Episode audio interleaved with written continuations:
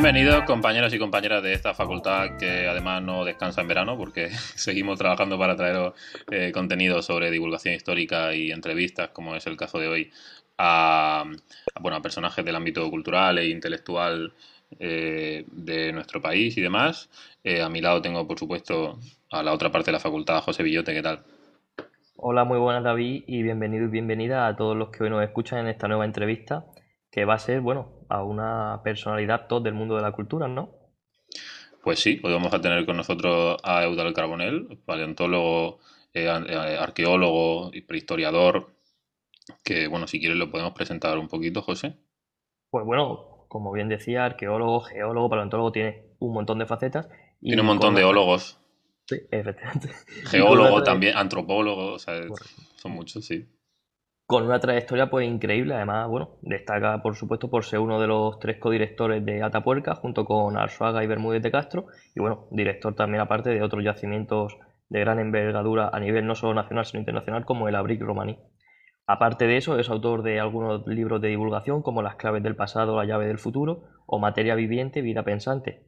Además, por supuesto, de una larga producción científica que lo avala como uno de los grandes científicos del momento pues sí, además ha recibido eh, cantidad de premios, pues entre ellos podemos destacar el Premio Nacional de Pensamiento y Cultura Científica que recibió en 2009 con lo cual para nosotros pues es un además como historiadores eh, pues es, un placer tenerlo aquí hoy en, la facultad que además como a gente que hemos estudiado en la carrera y que se nos presentaba pues, pues eso, a, nivel top mundial de hecho, yo, yo tengo una pregunta que ahora cuando conectemos con él eh, se la voy a realizar sobre un tema que hemos estudiado y que hemos debatido eh, en clase en la, en la carrera de historia, algo muy específico, pero vamos, que Eudal seguro que va a saber resolvérnoslo sin, sin ningún problema.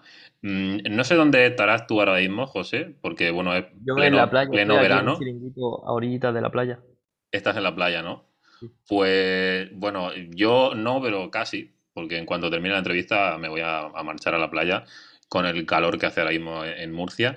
Pero eh, bueno, los arqueólogos eh, y paleontólogos, todos los que hemos pasado por ahí o que hemos excavado, eh, sabemos cuál es la época del año en la que se excava. Nuestro querido verano, sobre todo aquí en zonas del sudeste. él no está en esta zona, pero sí que está en una excavación, está en, las trincheras, en el yacimiento de, Atapuerca excavando. Entonces, bueno, antes de nada queremos pedir disculpas por si el audio pues no tiene tanta calidad como en otras entrevistas y demás. Pero bueno, hay que entender la, situación y el contexto en el que está ahora mismo Eudal y, creo que mayor agradecimiento todavía si cabe el, que nos haya podido atender en plena, en plena excavación de Atapuerca. Pues sí, bueno, y pues nada, una vez hecha la presentación, vamos al lío, ¿no? Vamos a pasar a presentar a nuestro invitado. Bueno, hoy tenemos con nosotros en la facultad al paleontólogo Eudal Carbonell. Eudal, ¿cómo estás? Muy bien, aquí pues eh, preparando la campaña con la logística, con el grupo de logística, administración, para que cuando lleguen los 200, 300 excavadores tengan eh, acondicionado todas las excavaciones y todos los servicios para poder empezar ya a tope. Sí, bueno, nos decías que estás en, en Atapuerca ahora mismo preparando la, la excavación. Mm, como comentábamos antes en la presentación, pues eres uno de los codirectores del proyecto Atapuerca, junto con José María Bermúdez de Castro y Juan Luis Arzuaga.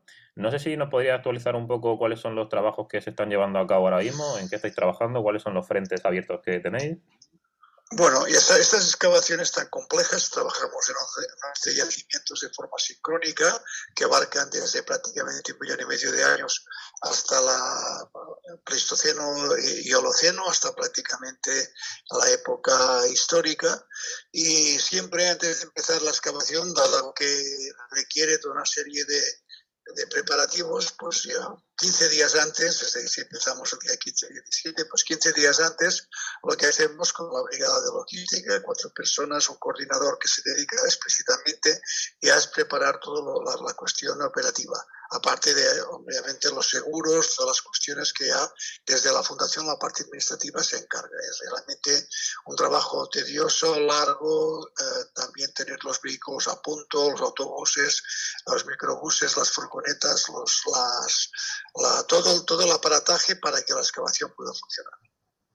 ¿Y qué tipo de profesionales encontramos en una excavación arqueológica de este, de este calibre?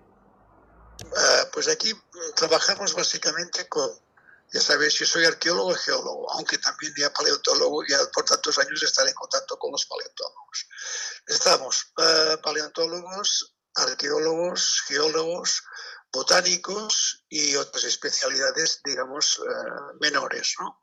Que somos los que nos dedicamos a. Tenemos un apoyo también espeleológico y otras disciplinas, digamos, menores, pero representadas, pero que conforman este equipo interdisciplinario, diría en muchos casos transdisciplinar, que es la práctica, el trabajo en las canteras de fósiles. Bueno, nos, gustaría repasar un poco algunos temas que más atañen o que más salen a debate ahora mismo eh, a la evolución humana uno de los, de los temas que ahora mismo están, están a debate y siempre traen eh, polémica eh, es el tema de la hibridación entre especies, que creo que ya existen suficientes investigaciones como que, confirman que, se produjo este fenómeno. ¿Cómo, cómo cambian estos hallazgos el, concepto quizás más hermético de, especie que teníamos hasta ahora? Bueno, efectivamente, la especie en realidad, bueno, si nos vamos ya a los criterios de, Simpson, los grandes criterios científicos, eh, diciendo que, bueno, que una misma especie tiene que poder reproducirse eh, en contacto con una singamia entre machos y hembras y que si no se puede reproducir, siempre ponemos el caso de la mola y tal, pues que no se trataría de, la misma especie. No, estamos hablando de especies paleontológicas. Realmente nosotros nos basamos en holotipos y por unas características morfológicas que define el holotipo, pues podemos definir esta variabilidad morfológica. Cuando hablamos de que hace 40.000 años podía haber 7 o 8 especies, en realidad podemos hablar de variabilidad intraespecífica o de diversidad, no sabemos exactamente. Incluso yo pienso que todo el tema de la paleogenética, la paleoproteómica nos ayudará, pero que en realidad somos un perfecto árbol en las ramas perfectamente hibridado y con un tronco común. ¿Y qué, cómo importante es la divulgación de estos descubrimientos de, de las nuevas hipótesis para la sociedad? Porque parece que si no se da a, no se muestra al común del público de la sociedad, puede quedar un poco vacío si solo se desarrolla en ámbitos científicos, ¿no? No, yo pienso que sí que llega. Todo el mundo sabe que tenemos un porcentaje importante de la población de sapiens actual, los, más orientales, una, una proporción de denisovas y de neandertales y que nosotros los europeos tenemos una proporción importante también, bueno, de deriva genética de un 2 o 3% de neandertal. Esto nos indica que tenemos, venimos de, de, una cepa que es Homo sapiens, por supuesto, africano, del Medio Oriente, etcétera. Todo esto se está discutiendo y que después estamos implementados por otras especies que estaban ya eh, establecidas, como los castores neandertales eh, en Europa y que se habían desarrollado de una forma, digamos, específica, pero demuestra que no estamos muy lejos todos del tronco común porque al reproducirnos hemos podido olvidar. Eh, bueno, Udal, otro de los, de los temas que, que más polémica traen entre, entre historiadores en muchos casos es el, el, tema del arte rupestre o comportamiento simbólico, como le queramos llamar. Mm, las últimas investigaciones desde hace ya años, bueno, creo que está más que demostrado que, por supuesto, ya no es un fenómeno exclusivamente del, Homo sapiens, ¿no? anatómicamente moderno. Mm, entonces, bueno, cada vez se sitúan antes estos primeros comportamientos simbólicos, incluso pues tenemos ejemplos como eh, la Venus de, de por ejemplo, en, fechas de, bueno, en torno a 250.000 años antes del presente aproximadamente. Mm, ¿Dónde situarías tú los, orígenes de estos tipos de, comportamientos y cuáles serían para ti las causas que, que lo propiciaron? Exactamente, la complejidad es muy antigua, yo he escrito mucho sobre eso, presenté en Gibraltar y hace 10 años o 12, o 15, la complejidad en el Pleistoceno medio, y efectivamente el, arranque del simbolismo, que es la conciencia individual transformada en conciencia colectiva, que está relacionada con ritos funerarios, está relacionada la abstracción, con el adorno, con la escultura, etcétera, etcétera, sabemos que es muy antiguo, esto arranca sobre los 700, 600 mil años probablemente, y se empieza a socializar de una forma parcial a partir de los 200, 300 mil años, que está muy relacionada con una evolución importante de la forma de comunicarse, un lenguaje cada vez articulado, más estructurado, y por supuesto con comportamientos que se relacionan modernamente con lo que es artístico, sobre todo la escultura, la Venus de Tantam, la Venus de, de pero también que yo he podido ver, pero también, por ejemplo, todas las, lo que es lo que es los grabados de Vincent Leven, también sobre 300.000 años, y en 300.000 años hay una primera socialización del arte, y después una segunda socialización en torno a los 70 a 40.000 años, que es la que ha sido famosa y exponencial, y que se relacionaba siempre como sapiens, como si el Homo sapiens fuera la única especie que tuviera estos comportamientos. Esos comportamientos son intraspecíficos y extraespecíficos, y sobre todo porque hablamos de, de variedades eh, de, humanos que en realidad tienen un tronco común y que son lo mismo. Y bueno, después de repasar de dónde venimos, un poco la pregunta es ¿hacia dónde vamos? ¿Se enfrenta el, el sapiens, el, el, humano anatómicamente moderno, a uno de sus mayores retos con este siglo XXI? ¿Está en peligro la, la continuidad del sapiens? Mira, precisamente estamos ahora en un momento, voy, a publicar, se está trabajando bastante en, línea de pensamiento, que hay un, libro que se llama eh, Humanización o Extinción, donde se tocan los 10 conceptos de especie que serían necesarios para que hubiera continuidad zoológica de, nuestros grupos aquí en el planeta. Y hablo de una serie de cuestiones fundamentales que, que están ligadas a este proceso de futuro. Abortar la, la globalización, la globalización está uniformizando nuestra especie estamos perdiendo la diversidad lingüística, cultural y estructural y si falla, pues ya no podremos adaptarnos de ninguna otra manera. La feminización de la especie es muy importante para que en nivel de género podamos hacer contribuciones específicas, el equilibrio ecosocial, la individualidad como, como, como trabajo colectivo de nuestras especies, por supuesto la conciencia crítica de nuestra especie tiene que aumentar, la conciencia operativa y toda serie de conceptos fundamentales que han de estar ligados a este equilibrio que tiene que existir entre el sistema tierra y el sistema humano. Eudal, estos últimos años hemos vivido una situación que creo que nos ha puesto un poco a prueba como, como especie, que ha sido la, la pandemia de la COVID-19. Mm, ¿Hemos aprendido algo de, de, la pandemia? ¿Crees que, no, que nos ha cambiado algo también como especie? Yo pienso que sí, que nos ha cambiado a peor. La pandemia ha empeorado la forma de relacionarnos y ha establecido eh, códigos aún antiguos y tenemos que avanzar hasta esta conciencia crítica de especies. Si no lo hacemos, este puede ser uno de los avisos finales y que ponga en peligro y que nuestra especie puede colapsar. Uh, a lo mejor extinguirse no, pero puede colapsar. De hecho, ya estamos en periodos muy críticos, estamos en, en, confrontaciones, estamos otra vez en los sistemas de guerra fría, estamos con una, una, exponencial uh, de, de, temperatura en crecimiento constante, con lo cual cambios importantes en la producción. Uh, en la producción de, de, de alimentos, etcétera. Nos encontramos en un momento muy crítico y debemos adaptarnos y tenemos que ir hacia una nueva conciencia. Y esta nueva conciencia se debe basar en la, en la, acción colectiva y de pensamiento operativo. Por ejemplo, hay elementos fundamentales para esta nueva conciencia, que es la destrucción de los líderes. Los líderes son cosas del pasado, de grupos aún de mamíferos poco organizados, primates poco evolucionados. Y hemos de hacer una serie de transformaciones importantísimas si queremos continuar adaptándonos y vivir en el planeta. Y una cuestión que me ronda la cabeza, y sobre todo hablando con familiares o amigos que no están relacionados con el mundo de la historia en general, es que muchas veces tienden a valorar bastante más el patrimonio eh, que encuentran dentro de las propias ciudades y entonces por relación pues será eh, esencialmente patrimonio medieval, moderno y por supuesto contemporáneo. ¿Cómo, cómo, podríamos, sí, ¿cómo podríamos hacer para acercar eh, el resto de patrimonio prehistórico e incluso antiguo a, a, la sociedad y que se sientan también partícipes de él, que lo sientan como propio. Es fundamental la socialización del patrimonio en el sentido de recuperar y mantener la memoria histórica como proceso.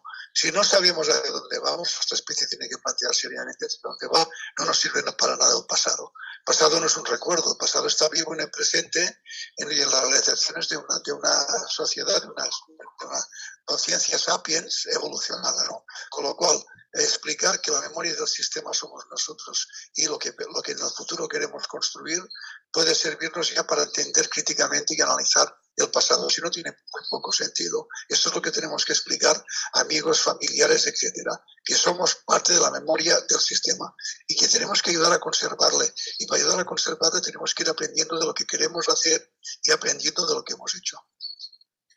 Bueno, Udal, en estas últimas décadas hemos vivido también algunos cambios radicales en la forma de relacionarnos con el nacimiento de las nuevas tecnologías, las redes sociales, el teléfono, etcétera, mm, y más recientemente, pues con el nacimiento, por ejemplo, del, metaverso que parece haber llegado para quedarse eh, entre nosotros. ¿Pueden estas nuevas formas de relacionarnos cambiar por completo la forma de interacción, de interacción social que creamos en la prehistoria y que realmente hemos mantenido hasta hace no tanto tiempo?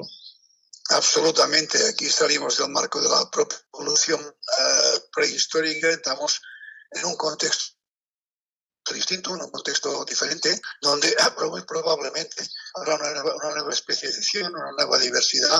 Pasaremos a planteamientos transhumanistas, a planteamientos posthumanistas, y en, en mi opinión todo esto puede generar interacciones incluso biotecnológicas importantísimas en lo que es el contexto de nuestra especie. Probablemente a finales de este siglo, con la velocidad de cambio que se está produciendo, pues tendremos un espectro de, especies eh, muy interesante.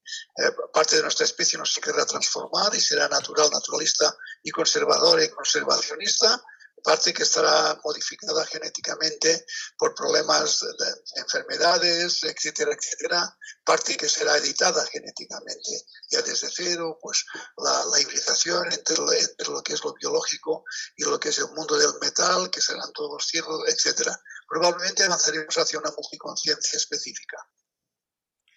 Mm, hay una pregunta de Eudal Carbonell que creo que es eh, obligada eh, a, todo, bueno, a, cualquier codirector del proyecto Atapuerca, porque también en, la carrera, por lo menos de, historia, em, pues es un tema que, sale a debate y que además eh, realizamos debate específicamente mm, para ello, y es el tema de, de cima de los huesos, mm, un enterramiento a priori deliberado de 28 individuos, además con un elemento votivo como es eh, Excalibur, mm, un bifaz de, cuarcita roja eh, asociado a estos 28 individuos. Mm, ¿Cuáles son las, las, pruebas o las evidencias que nos llevan a pensar que se trata realmente de un, de un eh, enterramiento deliberado de estos individuos?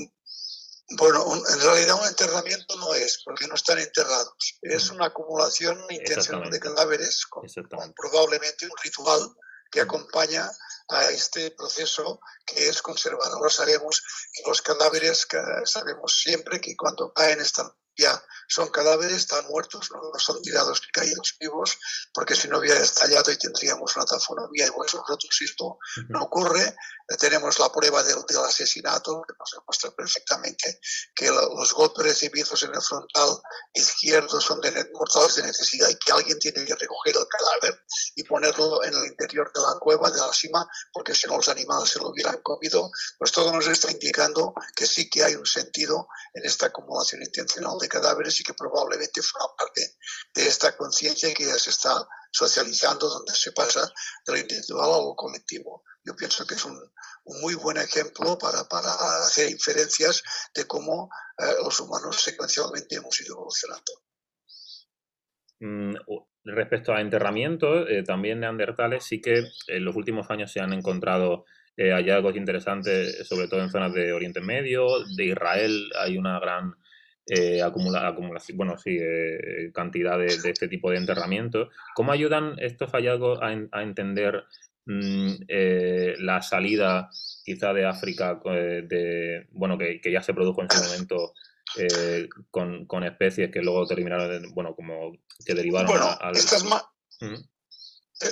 manifestaciones están muy ligadas, yo creo, a, los aumentos demográficos y a la intersección de la variabilidad morfológica de nuestro, de, nuestro eh, género Homo, concretamente de, nuestra especie, las especies próximas, que tienen todas ya más de 1.300 o 400 centímetros cúbicos y tienen un, un, encéfalo complejo, no tan solo por el tamaño eh, endocraneal, sino porque tienen una configuración neuromecánica y neurobiológica importantísima y el aumento demográfico genera aumento de complejidad y el aumento de complejidad genera comportamientos como es, en este caso sí, enterrar a los seres que viven contigo, a los congéneres de especie, por motivos que probablemente son parecidos a los que lo hacemos nosotros. Y para acabar, si te parece, Eudaz, eh, ¿cómo se sitúa España dentro del, marco internacional en cuanto al registro arqueológico de distintos yacimientos? ¿Es España un, tesoro eh, cultural en este aspecto? ¿Tenemos suerte? Sí, bueno, esa, la recuperación yo pienso que muchos yacimientos importantes, tanto paleontológicos como arqueológicos, eh, antiguos, modernos, etcétera, han servido para poner a España en un lugar importante, un patrimonio, yo creo, muy interesante. Y que Atapuerca, desde que empezamos, pronto ahora 45 años, pues se ha seguido un ritmo de descubrimientos, de publicaciones y básicamente de, de generar atractores, de socialización y de todo tipo y de academia que el hecho que nuestro país se haya convertido en estos últimos 20, 25 años en un país paradigmático para el estudio de la evolución humana, cuando nunca habíamos pintado nada, y con una importante riqueza que es esta península eh, europea, que es la península ibérica. Eduardo Carbonell, eh, un placer tenerte aquí en, la facultad. Nos comentabas, nos comentabas antes que estás ahora mismo en, eh, inmerso en esa excavación de, los yacimientos de Atapuerca. Eh, pues como digo, un placer que nos hayas podido atender y te, pues, deseamos todo lo mejor en esta, en esta nueva campaña. Oye, pues muchas gracias y como decimos aquí, estoy siempre en la trinchera, nunca también dicho, en la trinchera de ferrocarril de Atapuerca. Exactamente. Que vaya genial, muchas gracias. Muchas gracias por atendernos. Un abrazo grande. Un abrazo.